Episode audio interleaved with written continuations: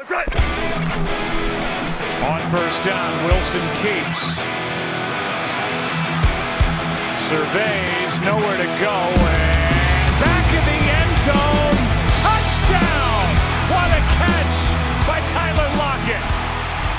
Olá pessoal, sejam bem-vindos a mais um Razocast semanal aqui, o podcast do blog do Seahawks Brasil. E nessa semana, depois de um jogo em que a gente sofreu bastante, jogo decidido no overtime, em que o ataque brilhou e a defesa deixou aquele deixou a gente respirar em momento nenhum no jogo. E como sempre, eles os dois aqui comigo.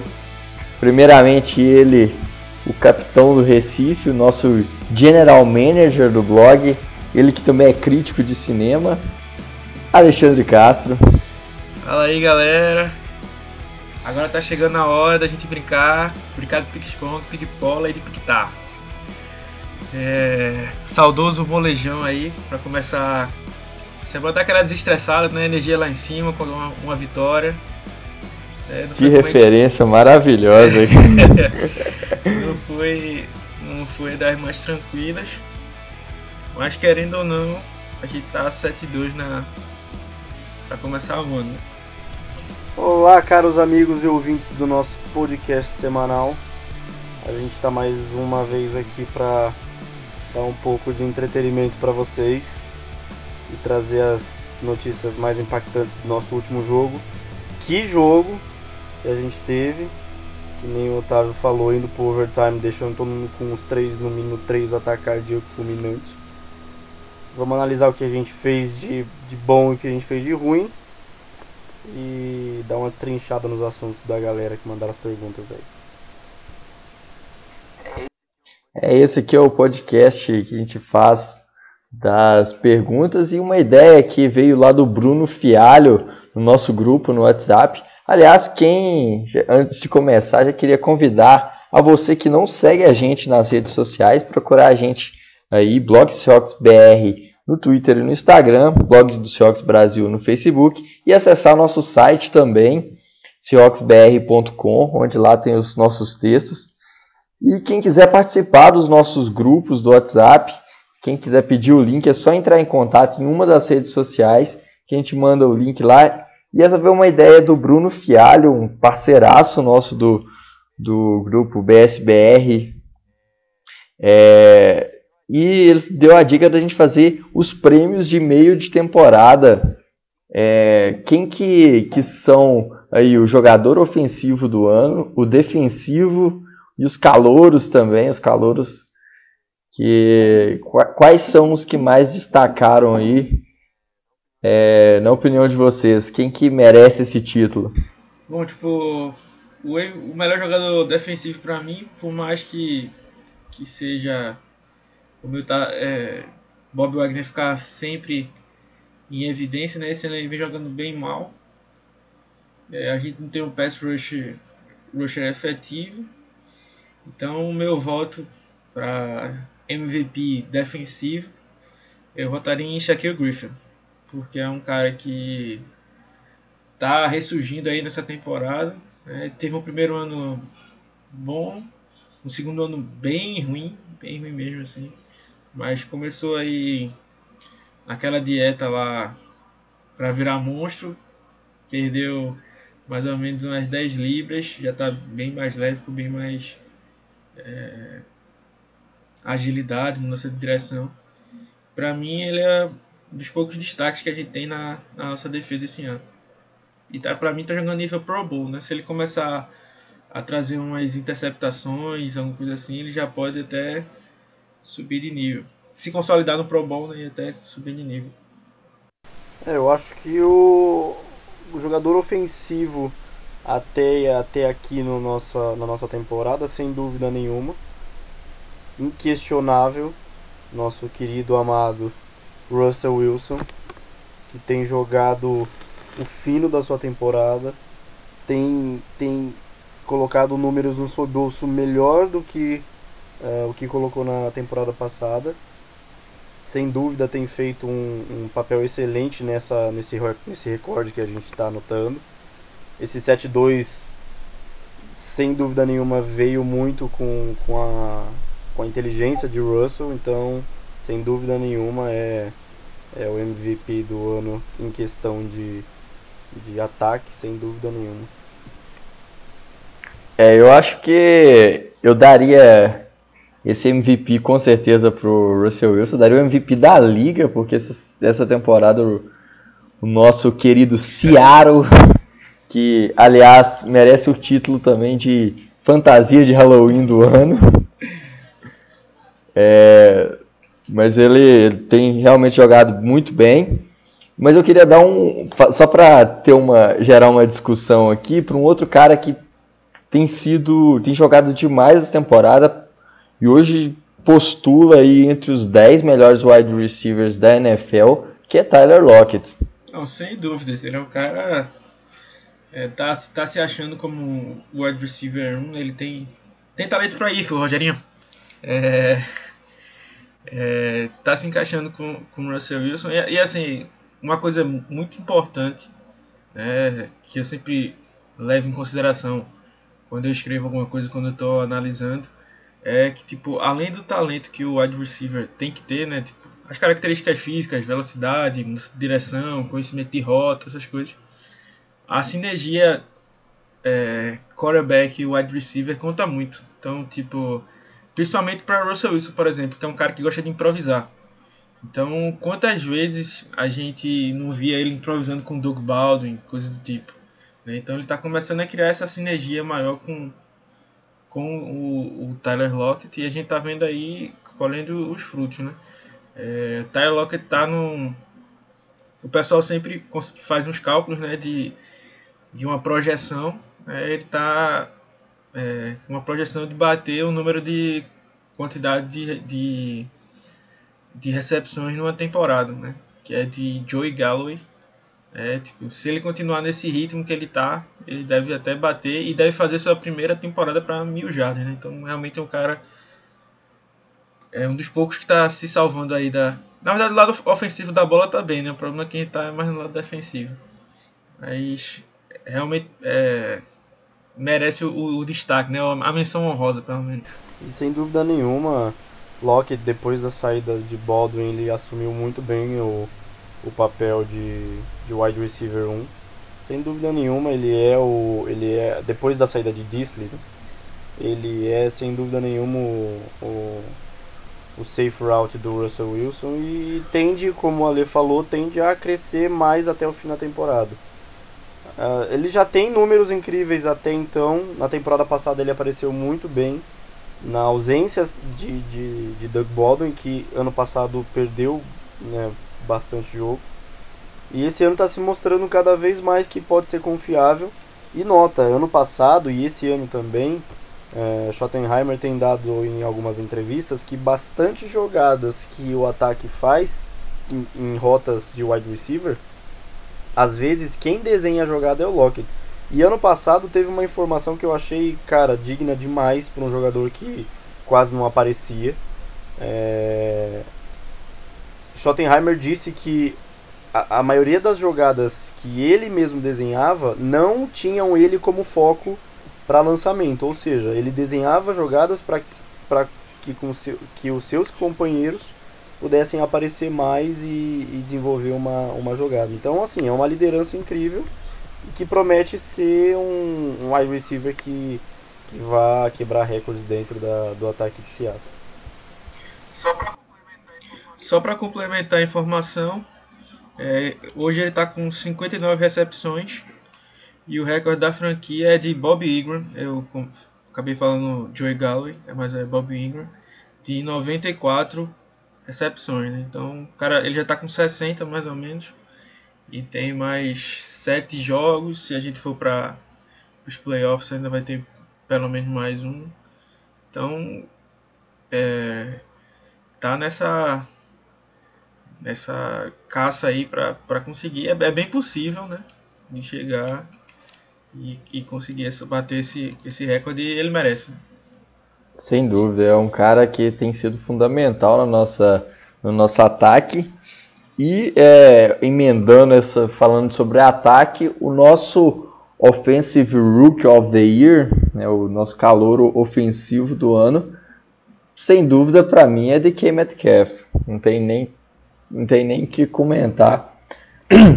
Ele calando a boca de muitos críticos aí, tantos até o Alexandre colocou um videozinho lá com com um monte de comentários da época do draft que falaram que seria bust, que ele não, sa não sabia correr rotas e tal. E tá aí calando a boca de muita gente, mostrando que ele, ele é um, sem dúvida, era um dos melhores wide receivers da classe e talento que poderia ter saído na primeira rodada fácil.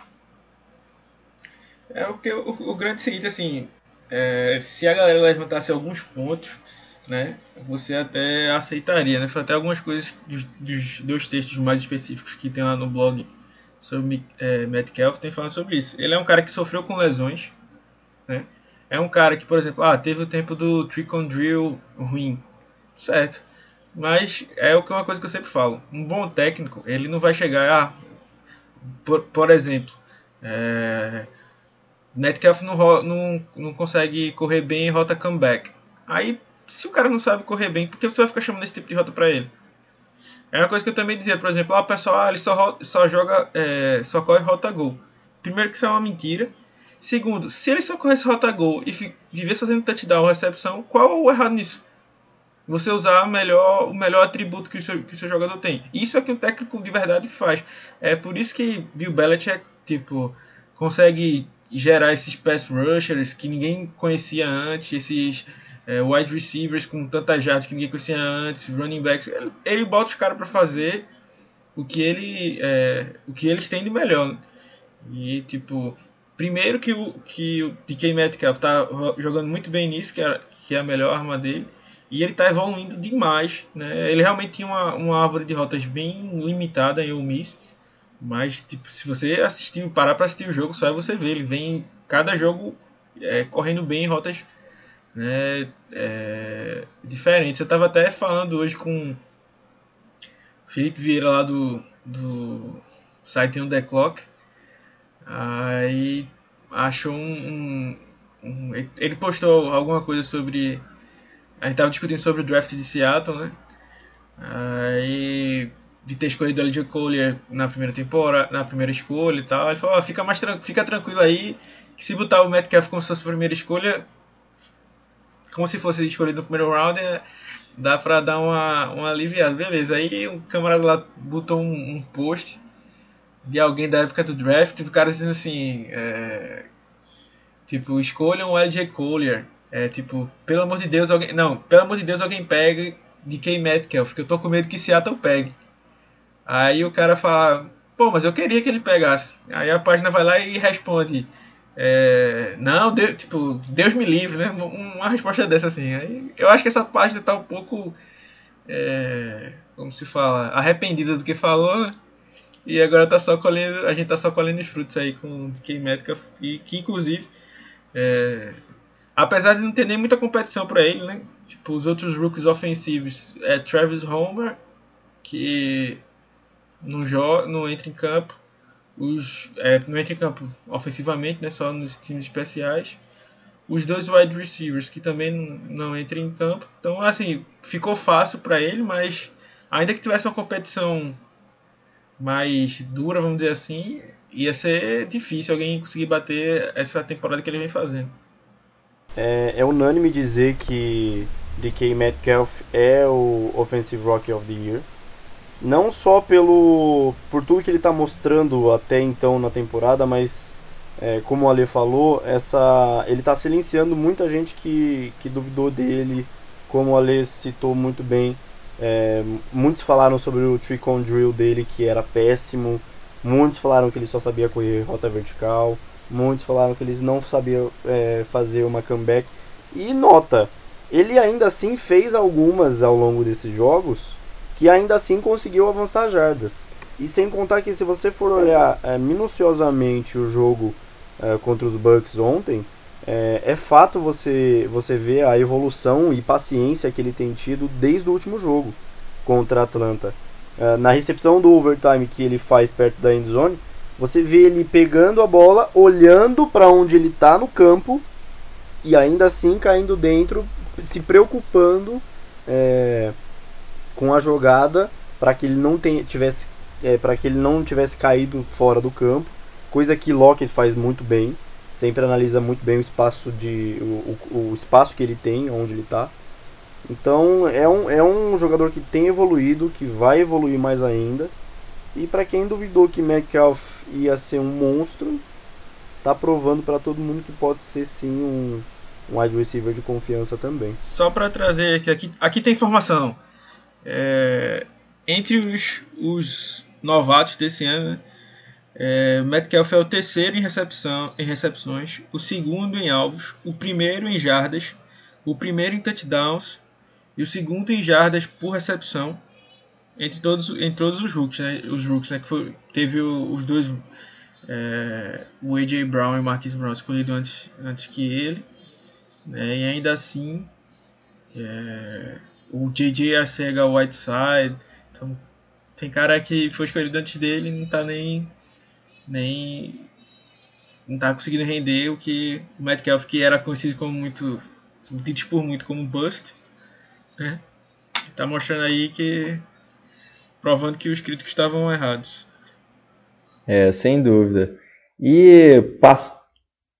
sem dúvida. E passando pro, pro lado defensivo, acho que aí também é unanimidade que o nosso menino Blair é o Defensive Rookie of the Year, né? Tem nem muito o que falar. É... Mas também cai meio que no caso do Metcalf de não ter muita. Uh, como chama? Competição.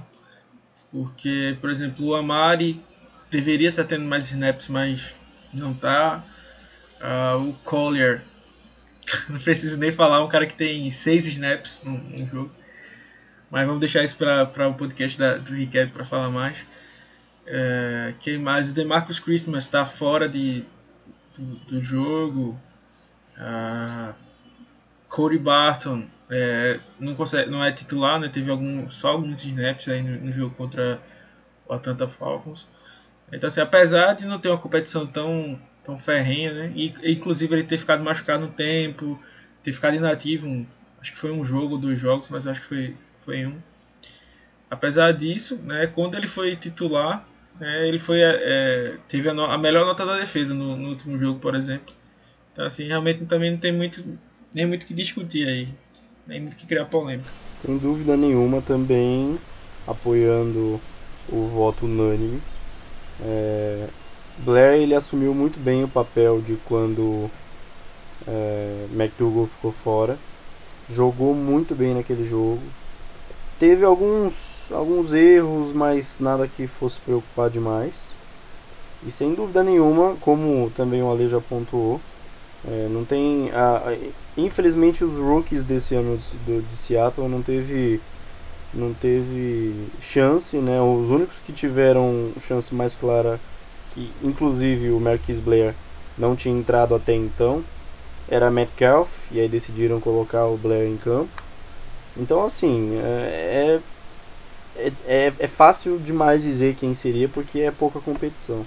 Aí, eu, e o, o Blair ele tem se destacado até mesmo entre os, os safeties rookies que da, da, da temporada aí. É, acho que o, o que mais se, tem se destacado e que realmente tem se mostrado muito bem é o Darnell Savage dos Packers.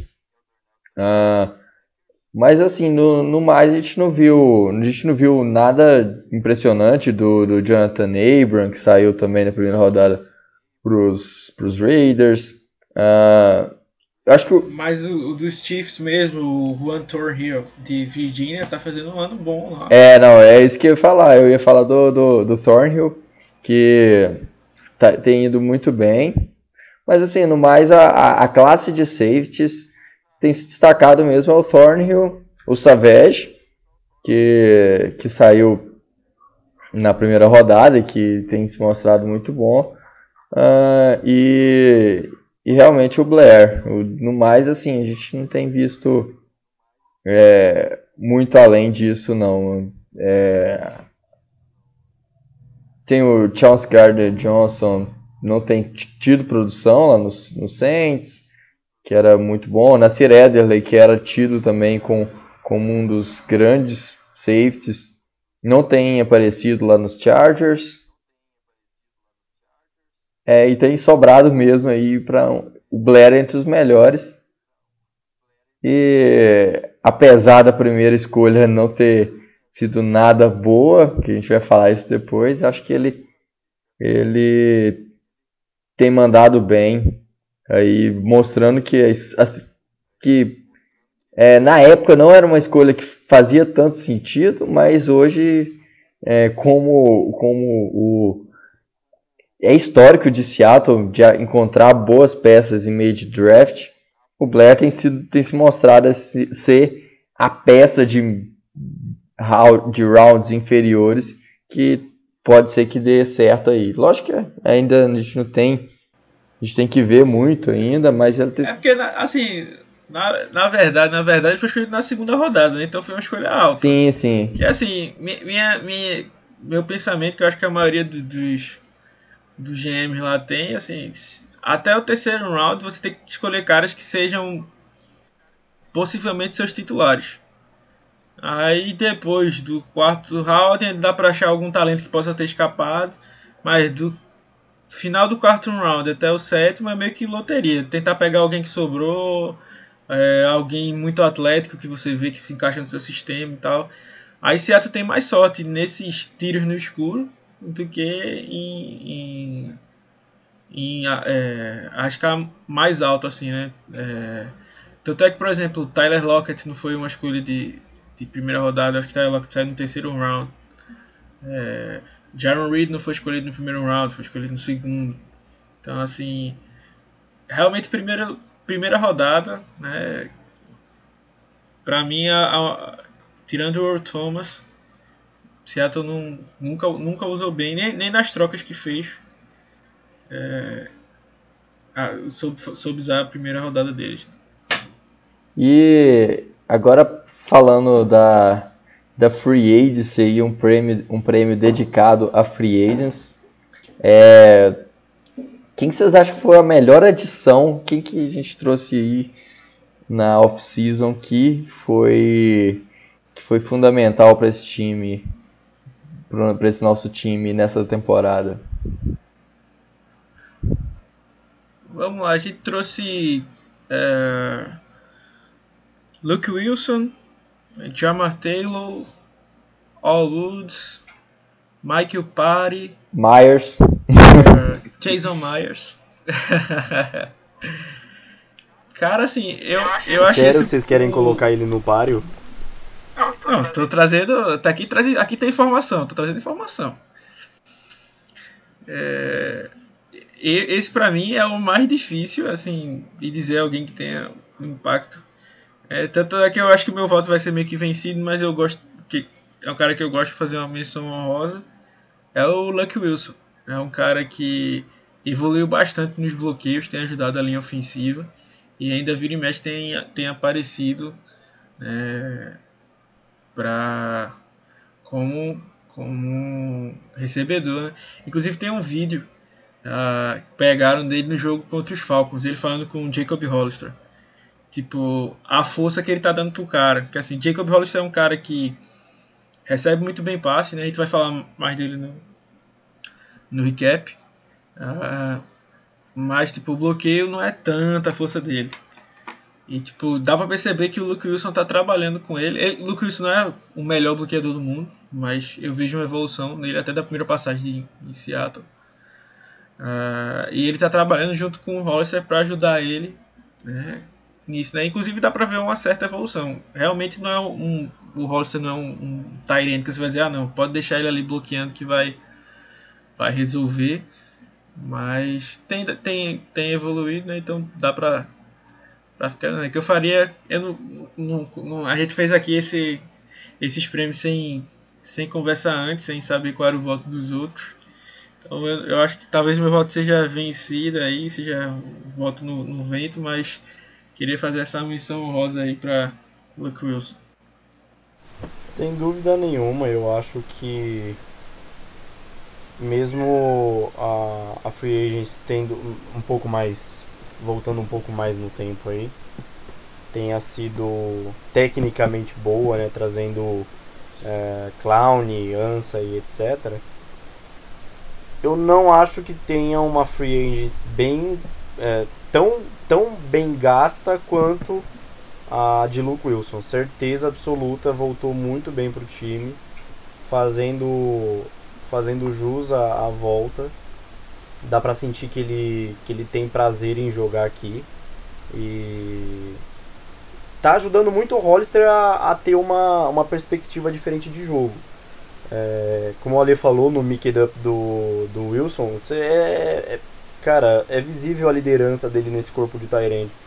E é um, é um jogador que pode continuar em Seattle por, por muito tempo, porque evoluiu bastante, é, a torcida já tem uma afinidade muito grande, já conhecem como o cara joga, então assim, é, foi uma adição inteligente e que a gente conseguiu achar ele de novo e agora é só esperar é só esperar a gente não desperdiçar de novo, né? Então.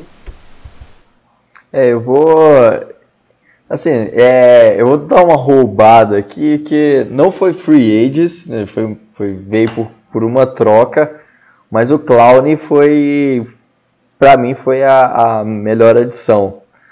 Porque se a gente não tivesse o Clown hoje, a nossa linha defensiva, que já tá ruim, estaria sim, sem completamente a, a deriva aí, seria uma das seria bem pior que a dos que a dos, sei lá, dos Dolphins, dos dos Falcons. Então, é, ainda mesmo não sendo não, não sendo o jogador bom é, mesmo, tipo que, que a gente esperava, a gente esperava mais dele, mas é, foi uma troca barata e ele tem, tem sido a peça, a melhor peça da linha defensiva de Seattle na temporada.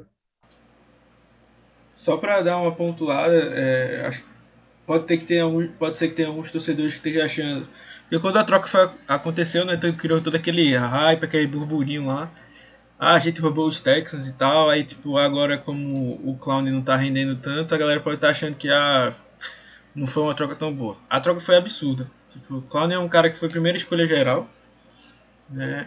É, não é ele que tá jogando mal, é tipo a, linha, a defesa inteira que está sendo mal treinada. A gente vai discutir isso mais na frente, eu não vou nem entrar tanto nisso. Mas saibam de uma coisa: Seattle gastou uma terceira rodada nele. É, o Barkevius Mingle, que era um cara que ia ser cortado do time, o Jacob Martin, que era um projeto que deu, que estava indo bem em Seattle, mas querendo ou não ainda era um projeto, e daí Seattle tirou ele lá de uma sexta rodada, mais uma vez Seattle brilhando na, nas últimas rodadas, por Clown, que era esse cara com o peso todo. Tem um contrato de um ano só, beleza.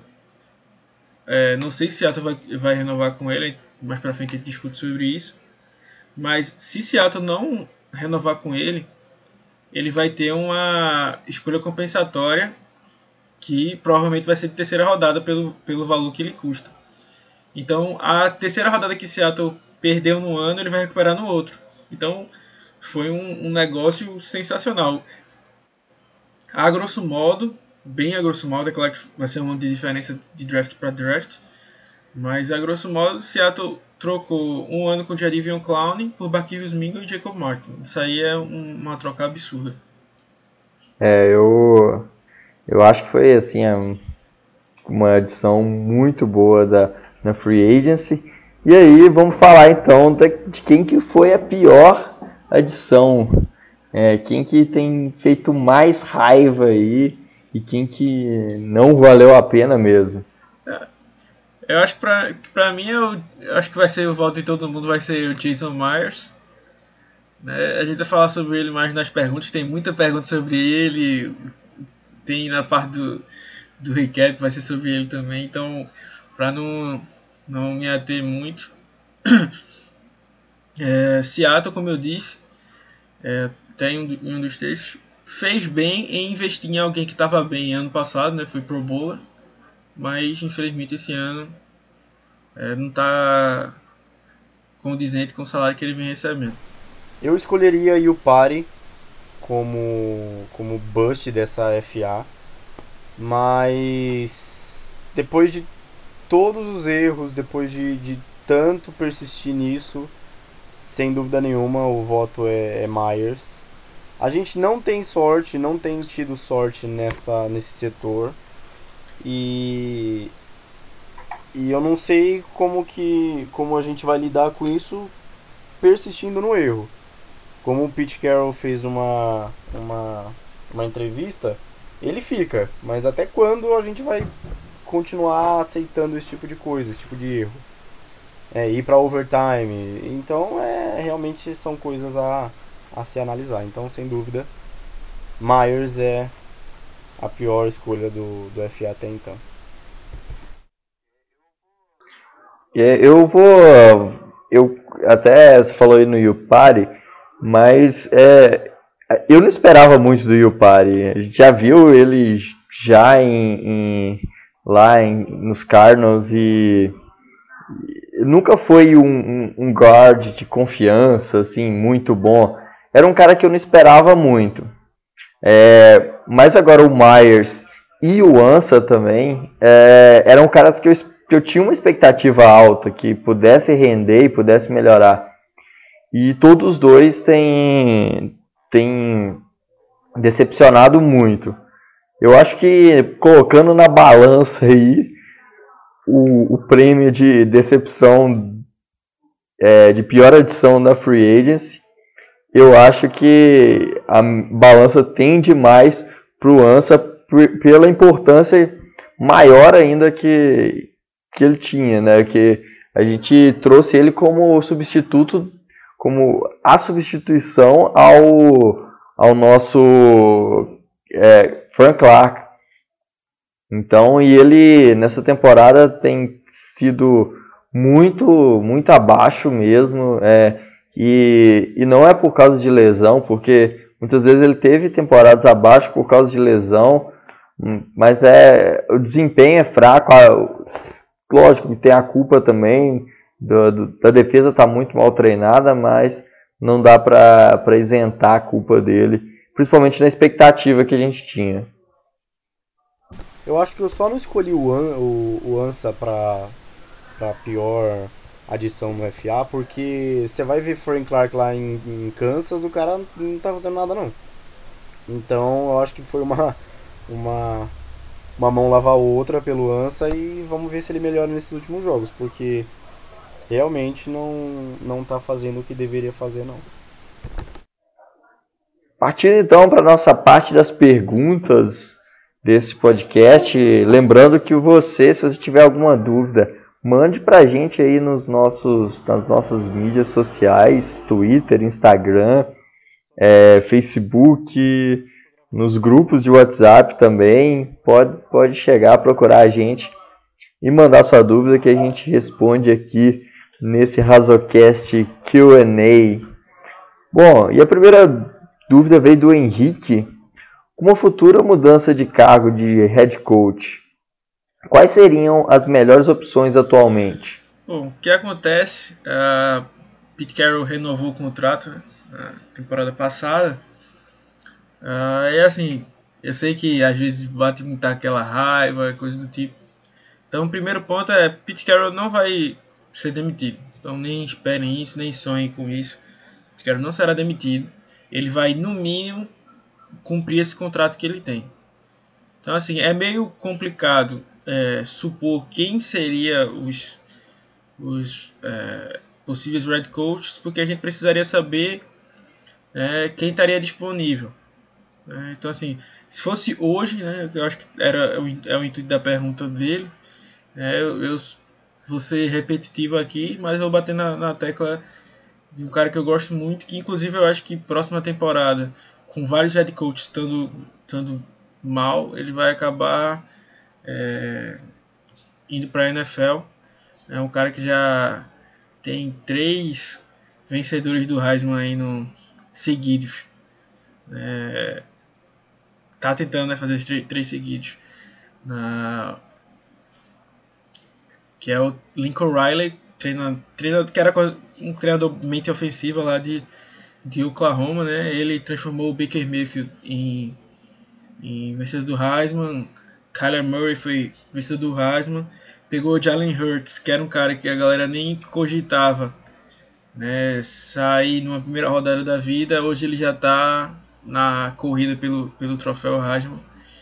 Então, assim, se eu pudesse escolher um nome, seria Lincoln Riley. Ele é um cara também que tem uma boa, falou isso, tem uma boa identificação com, com o Seattle.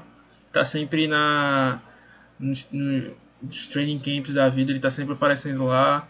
É, eu vou até fazer um post mais na frente, tem algumas jogadas do playbook de Seattle que veio, são né, como, chamo, como o nosso podcast tem uma Xerox, né, que o pessoal fala, é, são Xerox também do, do playbook de, de Oklahoma, então o cara que tem uma mente ofensiva, né, é até bom pra gente dar essa mudada, né, e girar a chave, né, de, de ter durante tanto tempo um técnico de mente defensiva, minha, minha opção seria Lincoln Riley.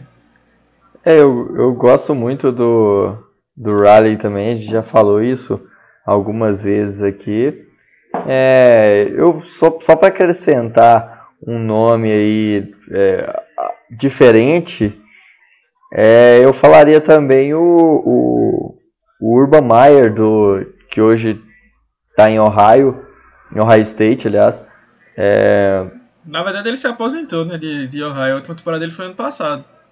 A galera tá querendo até tirar ele da, da aposentadoria. Poderia ser um excelente nome.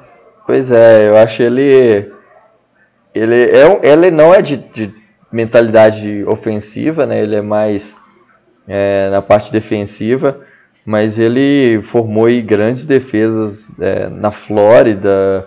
Uh, ele e também em Ohio também foi muito bem.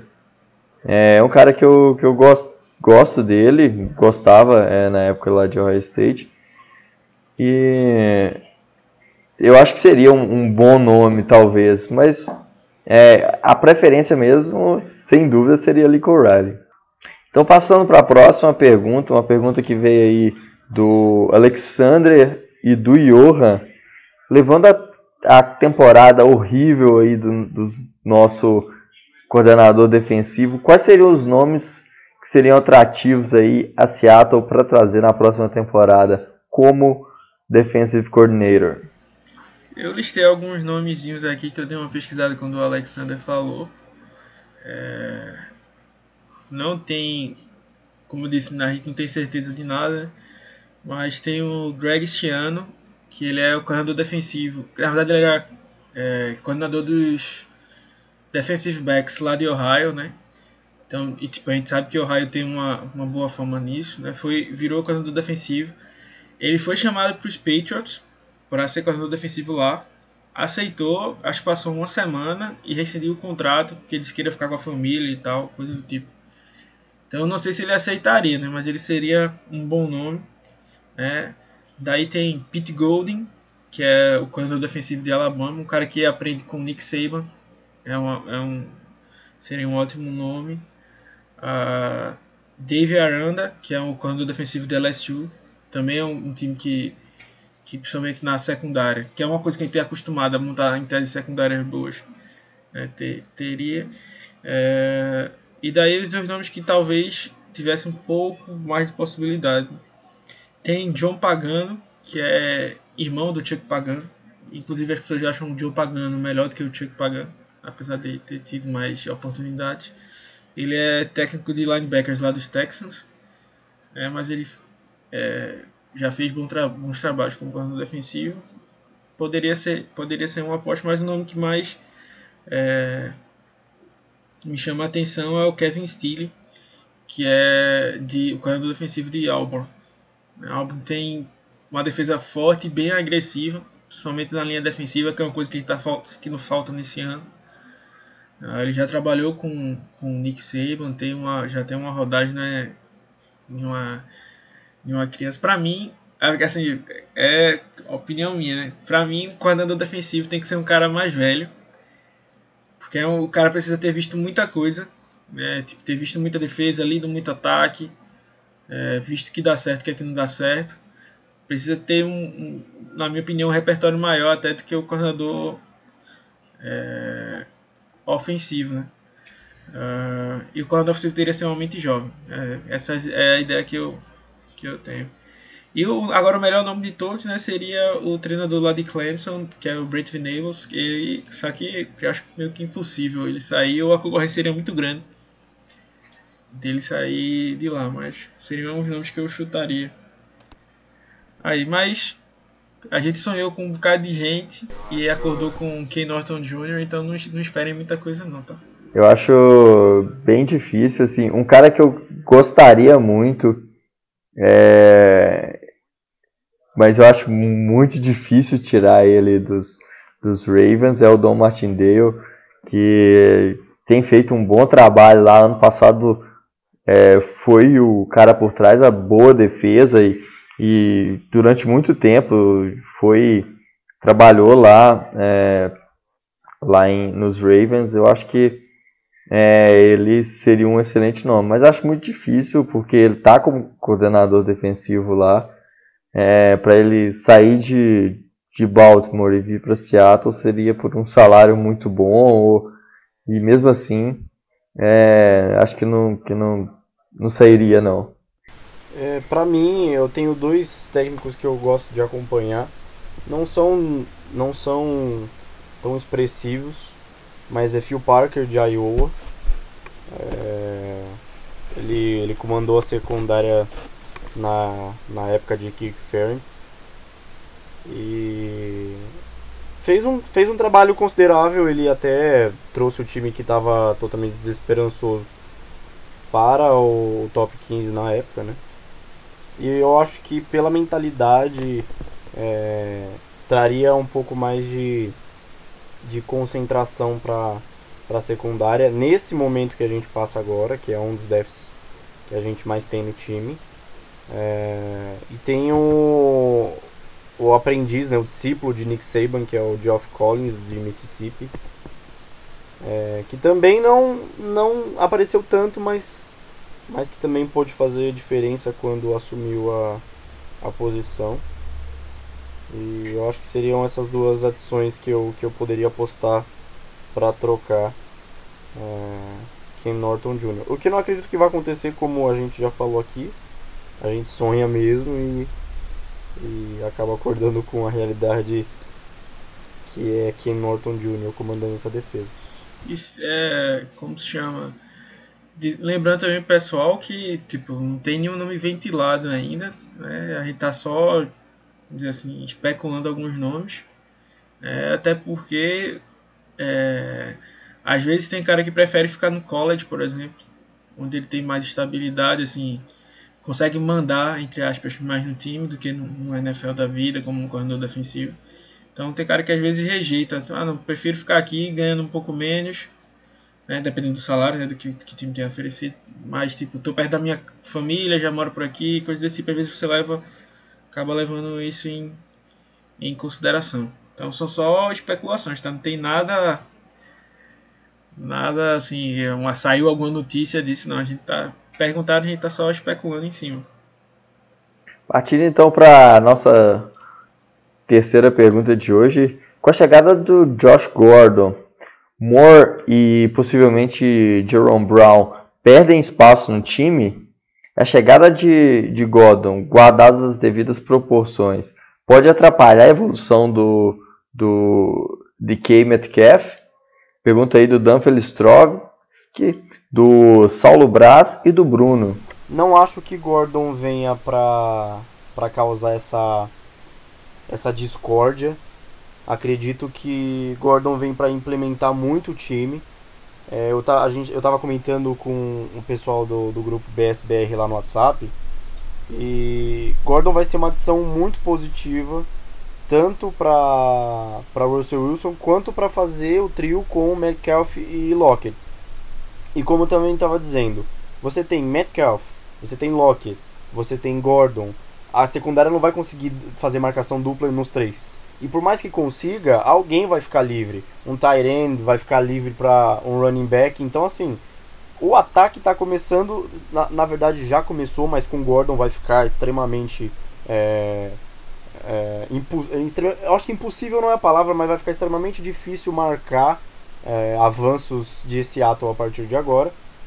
Então é aquela, é aquela teoria de blitz do cobertor, do, do cobertor curto.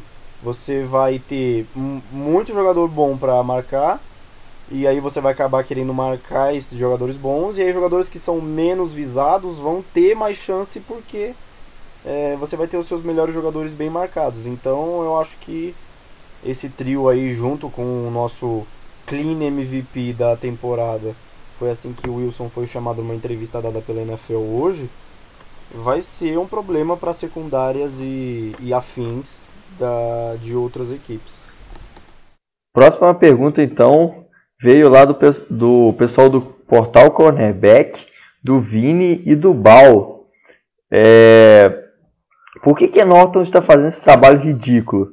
Na temporada anterior ele não era tão ruim assim. O que, que vocês acham que mudou aí para o Ken Norton tá tão mal nessa temporada? Ah, o que acontece com o Ken Norton é não dá para culpar jogador porque você tem peças extremamente você tem peças extremamente importantes na defesa. Você tem Bob Wagner, você tem KJ Wright que tem aparecido melhor ultimamente. Você tem Clown que também tem aparecido melhor ultimamente. Ansa não tem feito o que a gente ainda espera que ele, que ele venha fazer. É, aí você tem alguns outros jogadores que realmente são culpados, que você tem LJ, você tem Collier que jogou domingo, eu acho que ninguém soube que ele estava jogando, porque ele não fez absolutamente nada. Claro que isso também acaba sendo culpa do uh, coordenador defensivo, mas a gente tem peças importantes, a gente tem jogador de calibre. Eu acho que o que acontece com, com o Norton esse ano é que ele viu que ano passado a, a teoria que ele criou deu certo, que, tanto que era uma das melhores defesas da NFL na temporada passada. É, só que ele precisa entender que conforme o, a, as temporadas passem, os times vão se habituando com o jogo que você, que você transparece. Uma prova viva disso é Sean McVay. Tudo bem, uma temporada foi excelente, na outra também foi pro Super Bowl, mas essa temporada os caras já não fazem tanta coisa. Perderam para os Buccaneers, depois que perderam para os Buccaneers, começaram a perder jogos incessantemente, seus melhores jogadores começaram a jogar muito mal. Questionamos muito o potencial de Goff, que para mim não tem, mas enfim, querem dar milhões pro cara. Então, acho que Norton precisa entender que ele precisa mudar o jogo dele ele precisa habituar o jogo dele para atua os atuais ataques, que na grande maioria são grandes mentes ofensivas, e, e acertar a sua, a, sua, a sua estratégia de jogo. Tanto que a gente já até soltou um, um, um post, se eu não me engano, sobre isso. Uh, a defesa de Seattle tem jogado grande parte da, dos snaps em base defense. Você não vê mais aquela, aquela versatilidade em, em informação, você sempre vê a mesma coisa e é, e, e é o mesmo, a mesma teoria de ataque. Se você corre três vezes a bola durante três drives seguidos, vai ter uma hora que os caras vão começar a entender que você está só jogando com, com corrida e vai começar a armar uma, uma linha mais forte. Então eu acho que Kim Norton Jr. precisa é entender que o jogo dele precisa mudar, que a estratégia dele precisa aperfeiçoar para que ele tenha sucesso e continue no time de Seattle. Essa é a minha ideia do que ele precisa fazer para continuar no time. É sobre o desempenho de Ken Norton, tipo, para você perceber quando o coordenador defensivo está influenciando no trabalho, ao invés de ser os jogadores, faz jogadores, o modo mais fácil é ver quando o time está jogando em zona. É, quando o time entra nesse, nesse fazer esse tipo de jogada, é, time precisa estar tá bem organizado, tipo, todo mundo usando a mesma. Tá todo mundo na mesma página para não ter ficar nenhum espaço.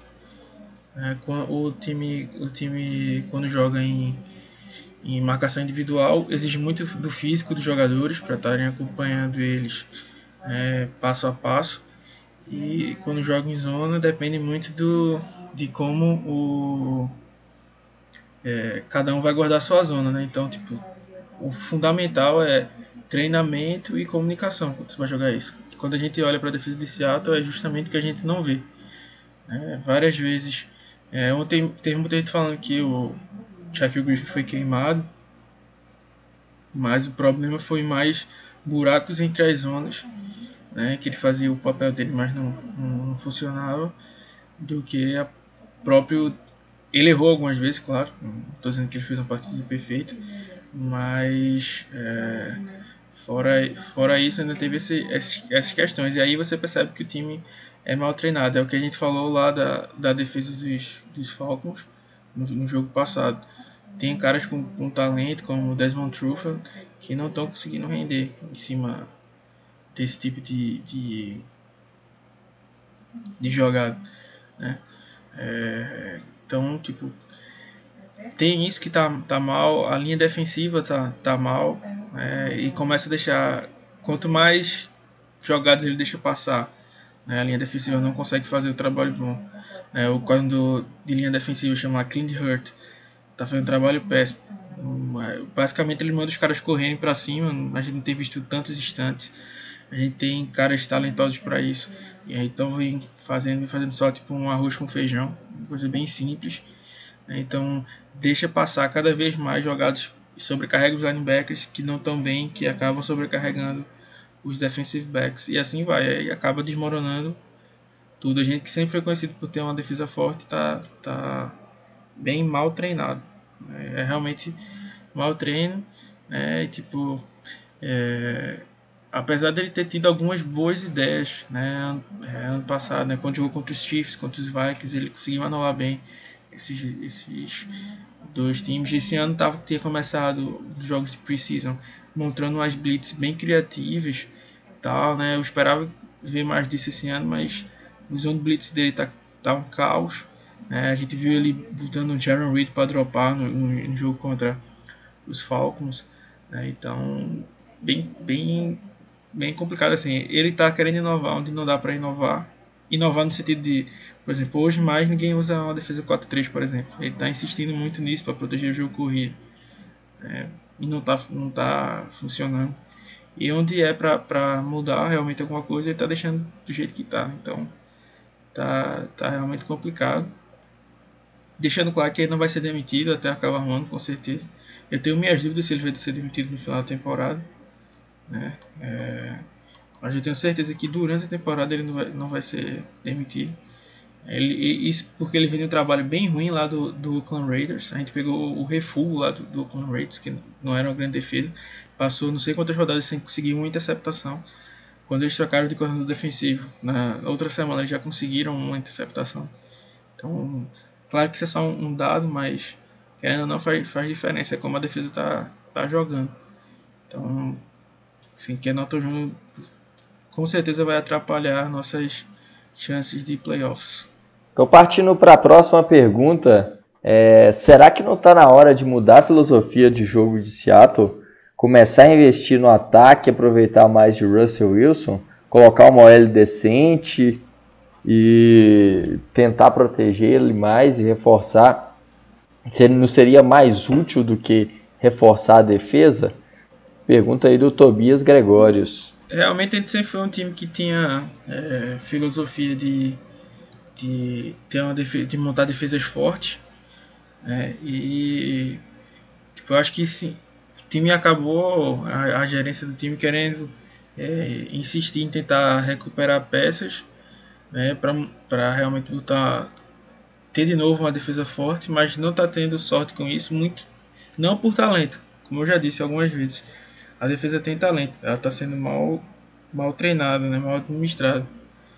Então, é, a gente já tem, a, por exemplo, no, indo para o ataque, a gente realmente tem uma, uma armas suficientes para Russell Wilson conseguir fazer estragos, mas realmente, por exemplo, no, no próximo draft, não falo nem de free agents, talvez não tenha ninguém tão bom assim disponível.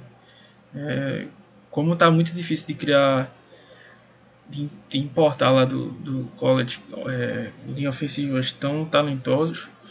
Né? Então, tipo, a galera, quem tem algum bom acaba segurando. É, então, mas talvez o ano que vem no draft fosse um ano para, do mesmo jeito que Seattle gastou três escolhas no draft em wide receivers, nesse ano usar três escolhas para pegar jogadores de linha ofensiva, né? Tipo um center novo e dois tackles, por exemplo. É, um center, um tackle e um guard. Mas realmente dá uma, uma repaginada nessa, nessa linha que está que tá precisando. E aproveitar também o Dwayne Brown, né? enquanto ele ainda está jogando. Porque aí ele pode tutelar os jogadores, né? Servir como ensinando um cara que já foi pro Bowl e Pro algumas vezes. Então é, tem experiência para ensinar, não nada deixar esse cara embora e não aproveitar todo o conhecimento que ele tem. Então, pega algum projeto, tem Josh Jones lá de Houston, é um cara que provavelmente não vai sair alto, mas ele tem um potencial físico bem bastante bom, então poderia deixar ele um ano só aprendendo com, com o Dwayne Brown, por exemplo, para depois tentar assumir ele no Havá, coisas desse tipo, mas realmente esse é o talvez seja seja o caminho, né? Não, não, a gente ah, não que a gente se torne um New Orleans Saints de alguns anos atrás que todo mundo falava, dê uma defesa para Drew Brees, dê uma defesa para Drew Brees, mas nem o Kansas City Chiefs que também por muito tempo tem uma defesa bastante fraca. Não que hoje esteja, essas, esteja muito melhor, mas já já foi bem pior. Mas realmente, já que o que está dando certo e o que está carregando o nosso time para se tornar um 7-2 é o nosso ataque, então realmente talvez investir mais no ataque fosse mais, mais útil do que tentar bater de frente numa defesa que a gente já tem talento. É, era melhor procurar gastar dinheiro numa comissão técnica mais competente para gerir essa defesa do que propriamente em peças. Eu também acho que é. Toca pra frente. Vamos para a próxima pergunta aí que veio, que acho que vai ser o grande assunto desse, desse podcast. Se Myers fizer um, mais um jogo ruim com erro de extra point, de field goal, ele pode ser demitido? Se sim, quem que substitui? Pergunta aí do Eric Almeida, do, do Marlison Albino e do Armando Henrique. Olha, como eu falei no, no podcast anterior, até o jogo passado, o Myers estava dentro da sua, da sua margem de erro é, tendo em vista a temporada passada. É, ele estava, se não me engano, 37 de 34 ou 33 de 30. Eu lembro que ele tava, ele, ele tinha na temporada passada 3 field goals de, de, de, de falta de aproveitamento. De 33 ele errou é, 3 deles. Então, até o jogo passado ele estava dentro da média. Só que esse jogo é, a gente começa a, a, a enxergar um, um, Blair Walsh aí que tá errando tudo. E eu acho que já tem que começar a se preocupar com, com, com o treinamento dele. É, porque é um, é um kicker que tem talento, não é à toa que ele foi escolhido como Pro Bowl no passado. É um jogador que sabe do que ele do que ele está fazendo. É um jogador que está sendo muito bem pago para, no mínimo, acertar um extra point, foi uma coisa que ele não fez jogo passado. Então eu acho que Myers precisa se preocupar um pouco mais com, com a posição dele em, em, Seattle. Eu vou falar para você que eu não, eu não entre os, os kickers disponíveis na liga, eu não, não sei se eu trocaria alguém por ele, até porque quem ganhou o prêmio ano passado foi ele, então eu acho que no nível que ele mostrou o jogo não existe alguém que possa uh, fazer melhor que ele. Desculpem os, os, os os Hawks que querem o brasileiro no nosso time, Cairo Santos, mas eu acho que eu não traria Cairo pro time. É... Não é patriotismo, tá, gente? É só porque eu só não acho que ele seja melhor que Myers. Mas eu acho que cortar ele pode ser um problema, pode ser uma, uma, uma ideia se isso continuar. Acredito que ele vai se recuperar desse péssimo jogo que ele teve. Ele tem talento para isso, ele tem potencial. Mas eu acho que se ele continuar errando, continuar a, cometendo esses erros, levando o time a depender do ataque, é, eu acho que ano que vem ele não continua no time não. Ele tem talento pra isso aí. É, mas aí, falando sobre o Myers, eu acho que, tipo assim, é, ele tem mandado muito mal mesmo, mas eu acho que tem um problema também, como, como a gente. Uma coisa que a gente não tem falado muito, que a, acho que a, a gente deixou de falar, é que a, o, o Special Teams de Seattle está muito ruim, mas muito ruim mesmo. Eu não tenho essa estatística aqui. Talvez se, se algum de vocês puderem trazer aí, trazer aí depois. É, que a gente tem cedido muita, muita jarda de, de retorno, de punch, de kickoff. É, o, o Dixon, que é, ano passado foi o melhor punch da, da, da liga, é, tem, tem sido muito, muito abaixo, muito inferior, não tem sido. É, não tem mostrado que valia uma, uma escolha de, de draft mesmo. Então, é, eu acho que o problema geral de, é de special teams. E, e isso inclui o Myers. É, lógico que a, a, posição de kicker não envolve tanto a, o, o, quesito special teams, mas mesmo assim é, ele, ele não tem não tem mandado bem mesmo. Acho que é talento ele tem, é, ele mostrou isso ano passado com uma boa média de acertos. O que precisa mesmo é, é uma, uma para ele acordar mesmo e começar acertar Eu isso acho aí. que o grande problema, primeiro, é que tipo, ele, por mais raiva que ele tenha fazendo a torcida, ele não vai ser cortado. Até, até o Carroll meio que garantiu isso. Né? Disse que foi apenas um, um, um dia ruim que não foi, não dá para passar tanto pano assim como ele passa, mas passou. Mas o problema é que ele assinou um contrato de 4 anos, valendo 15 milhões. Só que desses 15 milhões, 7 milhões são garantidos. Então, Seattle não vai cortar ele. Ele vai precisar se esforçar muito, continuar errando bastante para Seattle conseguir cortar cortar ele. E como eu já disse antes, tipo, você gastar esse dinheiro em um cara que foi Pro Bowl ano passado, não foi tipo dois anos atrás, cinco anos atrás, é um, é um, um, investimento certo, vamos dizer assim. Infelizmente ele não está dando o retorno que a gente é, espera, né? Ele, ele já tinha alguns problemas em, em, chutes de 40 jardas, mas o problema é que ele não está conseguindo acertar chutes até às vezes de 30 jardas, na linha de 30 jardas, né? É, acho que o primeiro chute que ele acertou para mais de 50 jardas foi no, no jogo passado, acho que acertou um de 53, mas é, antes disso, não estava conseguindo acertar nada. Né? E, e, como eu digo, tipo, é, field goal de 50 jardas para menos, para mim tem que ser automático. É, claro que às vezes tem questão de chuva, muito vento, essas coisas atrapalham. Mas não era o caso de ontem, por exemplo. Ele errou o chute para dentro da linha de 50 jardas, né, tipo, com campo seco, sem problema nenhum, e ele acabou errando esse chute, né? Diferente daquele chute lá contra os Ravens, que foi que começou já a criar mais, mais raiva dele, vamos dizer assim. É, mas aí estava chovendo e tal, ainda você poderia colocar alguma desculpa dessa. Mas ontem, zero desculpa para ele errar os dois field goals e ainda um extra point. A gente tá, perdeu sete pontos com eles, né? Sete pontos é um touchdown.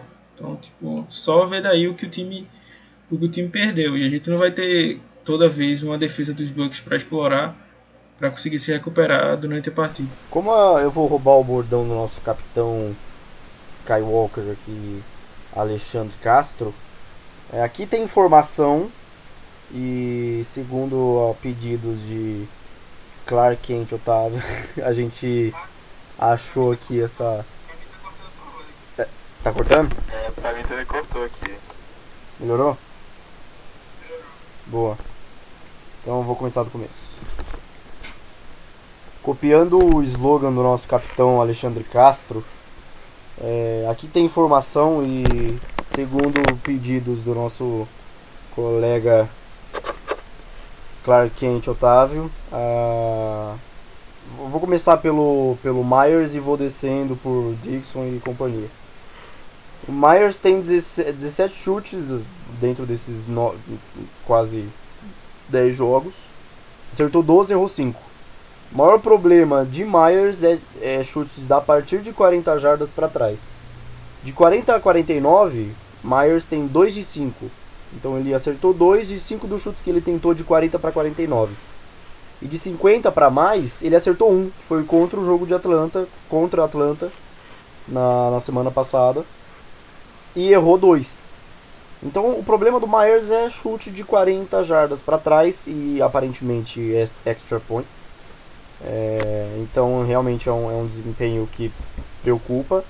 Agora, Michael Dixon eu acho que não é um problema, que ele tem conseguido é, manter um nível, é, acho que até acima do que, ele, do que ele mostrou no passado. O chute mais longo que ele teve foi de 63 jardas.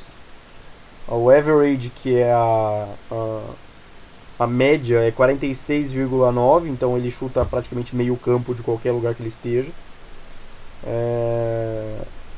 Então, Dixon também tem mostrado que ainda pode continuar em, em, em alto nível jogando como Panther. E infelizmente o nosso a nossa média de retorno não é boa, até porque a gente já cede bastante, é de 36,7 é, jardas. Então realmente, como o Ale tinha pontuado, é um special teams que cede bastante jardas. Então eu acho que os, o, não culpo os special teams pelas falhas do Myers, sinceramente. Mas ainda assim, num todo, o Special Teams está uma lástima esse ano. É, o, eu não tenho gostado mesmo dos Special Teams de Seattle. Acho que é uma coisa que, que o time deveria se preocupar. Fechando aqui esse episódio com a última pergunta de hoje. É, como a defesa melhor. Como, como manter a defesa melhor com todo mundo saudável? O que que nossos pass rushers não conseguem uma sequência de pressão? Perguntei do Bruno, do Franco Moresco e do João Vitor. O grande problema é, como eu já tinha falado da outra vez, a linha defensiva é, não tem tido nenhuma criatividade quando, quando ataca as linhas ofensivas adversárias, então tipo, é mais do mesmo. No post que a gente fez quando o Clown foi trazido, tem N posições que ele já foi colocado na linha, a gente não vê tanto isso. Ele é basicamente é colocado na, nas pontas da linha e às vezes como fosse um blitzer de trás, mas fora isso a gente não tem visto tantos instantes assim, é, ataques em slants, coisas do tipo. É, então tá faltando usar o talento da forma certa. É, a gente tem, como já disse, a gente tem talento. É, Ansa não desaprendeu a jogar, Jan Reed não desaprendeu a jogar, é, Clown desaprendeu a jogar, mas mesmo assim a gente não vem conseguindo gerar é, tanta, tanta é, pressão. Né?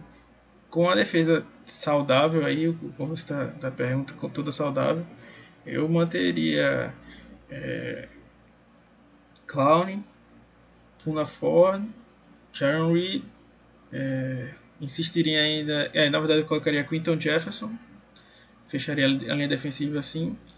Bob Wagner e KJ Wright, é, os corners, Shaquille Griffin, Tree Flowers e colocaria o Quandre Diggs de, de nickel e como safeties Marcus Blair e o Bradley McDougall.